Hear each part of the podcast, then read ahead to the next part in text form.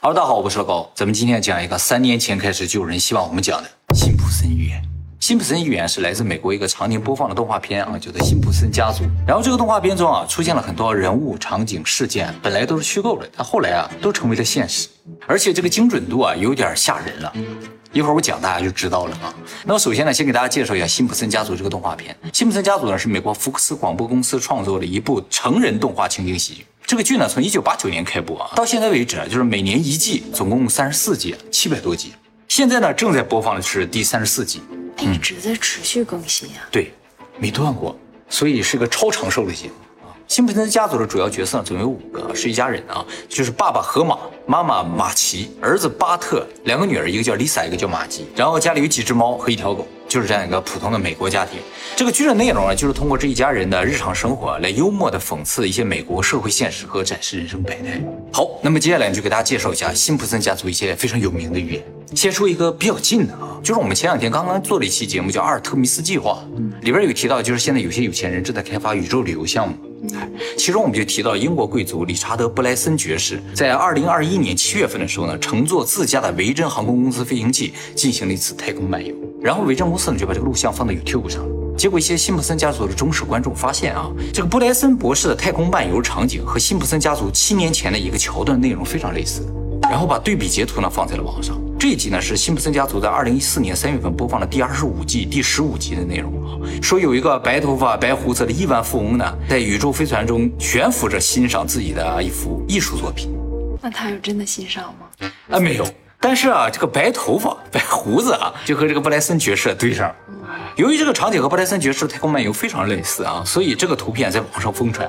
第二天呢，维珍公司也注意到了这张图，于是转发了这个内容啊，说辛普森家族真的预言到了。不过有些人也觉得这两个场景呢有些不同啊。最明显的就是动画片中这个大富豪呢是欣赏画作嘛，而现实中呢布莱森爵士呢并没有欣赏画作，而且呢布莱森爵士是有戴墨镜的，动画片里没有，穿的衣服的颜色也不一样。所以有不少人认为啊，这并不是这次太空漫游的预言，而是布莱森爵士下一次太空漫游的预言。就是如果他下一次穿上了白衣服，摘掉了墨镜，并拿一幅名画上去了，那基本上就是完美的。不过说实话，提前七年就能预言到这个场景，已经是相当惊人了啊！今天介绍的这个辛普森预言，大概都是这种感觉，就是从感觉上非常的像，当然也有内容上十分精准的啊。接下来给大家介绍辛普森预言当中最著名的一个，就是在两千年的时候啊，辛普森家族的第十一季第十七季中描述了一个未来场景，就说这个辛普森家族的儿子成为了一名落魄的摇滚歌手，而女儿 Lisa 呢成为了美国第一位女性总统。这个 Lisa 在记者发布会上说：“我们从川普总统手里那里继承了现在这个烂摊。要知道，在两千年的时候啊，没有人相信川普会当总统。哎，虽然那个时候川普已经从政了。”没想到呢，十七年后的二零一七年呢，川普真的当选了美国第四十五任总统。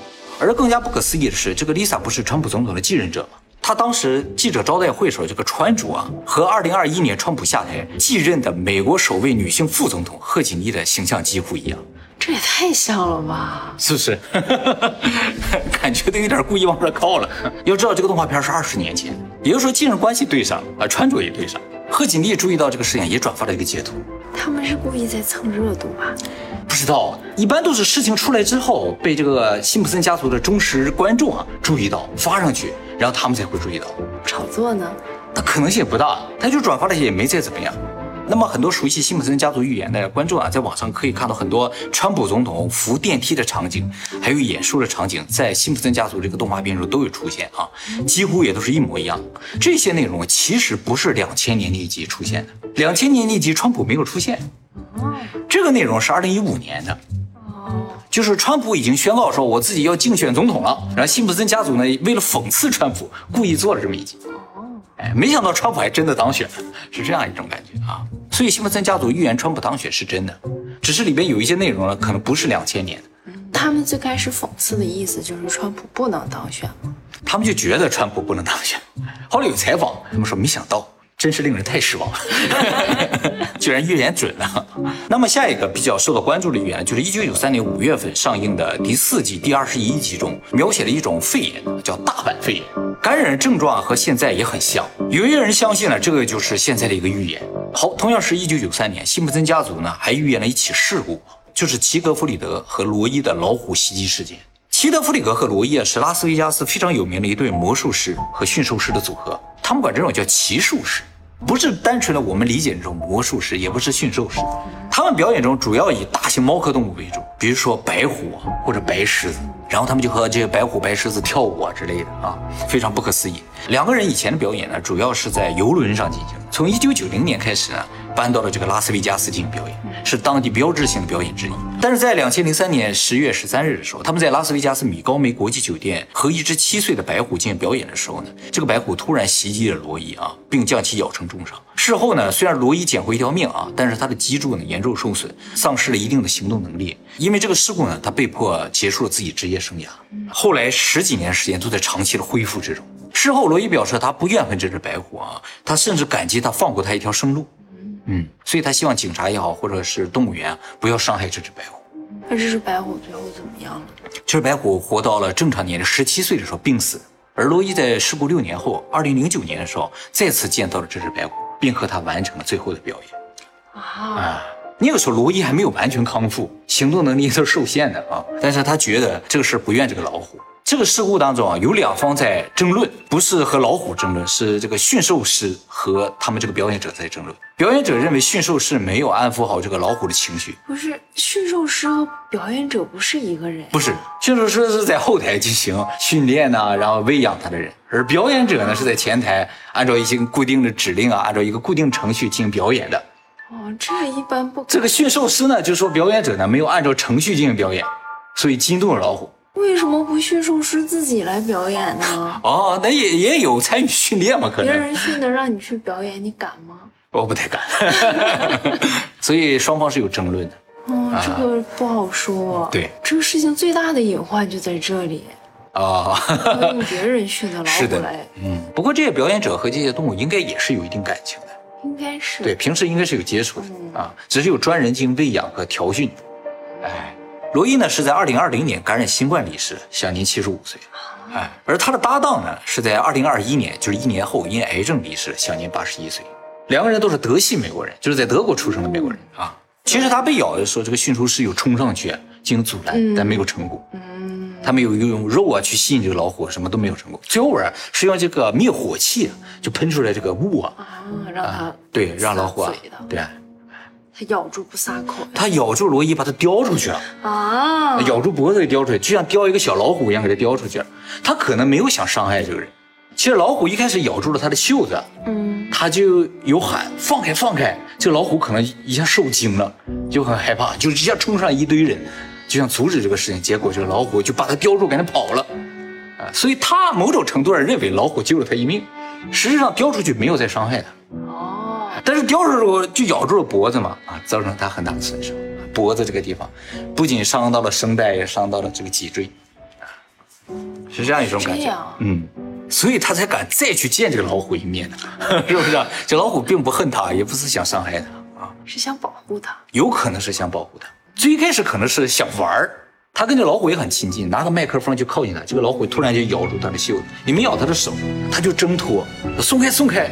这老虎就不松开，就站起来了，一下冲出来一堆人，啊，就害怕了，是吧？观众可能有人尖叫什么之类的，这老虎就更加紧张了啊。而这个魔术师被白虎袭击的情节呢，在一九九三年，就是十年前，《辛普森家族》第五季第十集中有演，内容几乎一样，就是一个白头发和一个黑头发的魔术师呢，在和白虎表演的时候被白虎袭击，他俩也是一个白头发一个黑头发。这些剧本到底是谁写的？这些剧本就是有一个专人写的，一个人，就一个人写的。不过啊，在一九九三年的时候，这两个人在拉斯维加斯已经相当有名了啊，所以可能就是故意写他俩的。但是在那个时候，并没有有任何事故啊，在那个动画片里出现了一个老虎咬人这么个情节。老虎咬人在动画片里的原因呢，是他突然想起来了，他是怎么被抓到这个地方，很生气，啊，就把这个魔术师给咬了。好，下一个一九九四年啊，今天我们这所有的预言啊，都按照时间的先后来讲。一九九四年第五季第十三集中展示了一个藏在帽子中的摄像机。很多人认为啊，这是预言了 GoPro 的诞生。GoPro 呢是在二零零四年诞生，也就十年后。同样是一九九四年，《辛普森家族》第六季第八集中展示了一个只有屏幕的手写电话设备。最关键的是啊，它下面有一个苹果的标志。哦。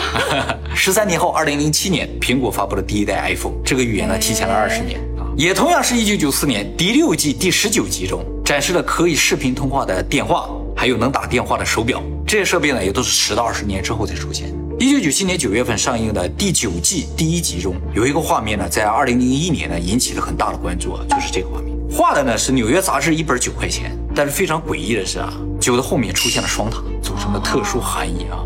这个双塔呢就是世贸。那么，在一九九八年十一月份上映的第十季第五集中，有个画面是二十世纪福克斯的广告牌啊，下面写了一行小字：迪士尼公司的子公司。当时福克斯和迪士尼还没有关系，而二十年后，二零一七年，迪士尼以五百二十四亿美元的股票将二十一世纪福克斯收购。他收购的是二十一世纪福克斯，那个牌子上写的是二十世纪福克斯。二十世纪福克斯其实是二十一世纪福克斯的子公司。好，二零零七年，辛普森家族呢上映了个电影版，里边有一个情节，就是美国国家安全局窃听了辛普森家人的对话。在电影中呢，美国国家安全局雇佣了无数的工作人员啊，监听所有美国人日常对话。结果呢，二零一三年，也就是六年后，发生了一件大事啊，我想大家也都知道，就是斯诺登的出逃，揭灭了棱镜门事件。按照斯诺登的说法呢，就从二零一七年小布什时期开始呢，美国国家安全局呢就启动了一个机密的窃听计划啊，称之为棱镜计划。他们会窃听人们在网上的一切活动啊，当然也包括电话线，所以算是辛普森家族提前六年揭露的这个事情，比斯诺登早。但是有一个问题啊，就是棱镜计划呢也是二零零七年，这个电影也是二零零七年。谁早的问题？后来采访知道了啊，这个电影呢是从二零零一年就已经敲定了，动画呢是在二零零六年制作的，所以啊，有可能辛普森家族要比这个棱镜计划还要早一点，这应该是一个预言啊。不过就算是辛普森家族比棱镜计划晚一点啊，也是相当了不得的事情，因为棱镜计划是极端高机密的一个事情，不是最高层一般接触不到。按理来说，这个编剧应该是接触不到的啊。这么长寿的一个动画片，它可能有什么背景呢？应该有点什么背景吧，是吧？那么关于斯诺登和棱镜计划，以后我们会在会员频道呢专门做影片给大家讲解啊，这个不能放在外面。好，下一个，二零一零年，辛普森家族第二十二集第一集中，巴特辛普森，也就是辛普森家那个儿子啊的同学，还有他的妹妹打赌猜诺贝尔奖获得者，我要展示一张打赌的单子，里边出现了经济学奖获得者霍尔姆斯特伦的名字啊。而六年后呢，二零一六年，霍尔姆斯特伦呢真的获得了诺贝尔经济学奖。诺贝尔经济学奖公布之后，麻省理工还特意发了这个照片，说辛普森预言又中了。霍尔姆斯特伦呢是芬兰的经济学家，但是在麻省理工工作啊。当然，在二零一零年的时候，霍尔姆斯特伦呢也已经是一个非常有名的经济学家，获得诺贝尔奖吧也不是没有可能的。只是啊，经济学家太多了，能够在众多的经济学家中挑中霍尔姆斯特伦呢是相当厉害。他是经常猜吗？还是就猜这一？就猜这一次就猜中了，是不是很厉害啊？他要总猜的话那就没啥。二零一二年五月二十日播放的《辛普森家族》第二十三季最后一集中出现了 Lady Gaga，里面呢有她吊着威亚从天而降的画面。当时 Lady Gaga 已经相当火了，所以这个影片里边这个人就叫 Lady Gaga。但是这个表演的内容在现实中是没有的。直到五年后，二零一七年，Lady Gaga 呢参加超级碗的中场表演中，真的吊着威亚从天而降，和动画片那个场景一模一样。可是像这种超级明星开演唱会吊威亚不是常事吗？啊，那倒也是。好，这个就不算了，他中的太多了，这个随便就可以不算了啊。好，下一个，二零一四年三月三十日播出的《辛普森家族》第二十五季第十六集中有上演一场世界杯足球赛，显示德国二比零战胜了巴西。结果半年后世界杯上，德国呢在半决赛中七比一战胜巴西，最终又战胜了阿根廷，获得了世界杯冠军。那比分不对啊。啊，对比分是不同的啊。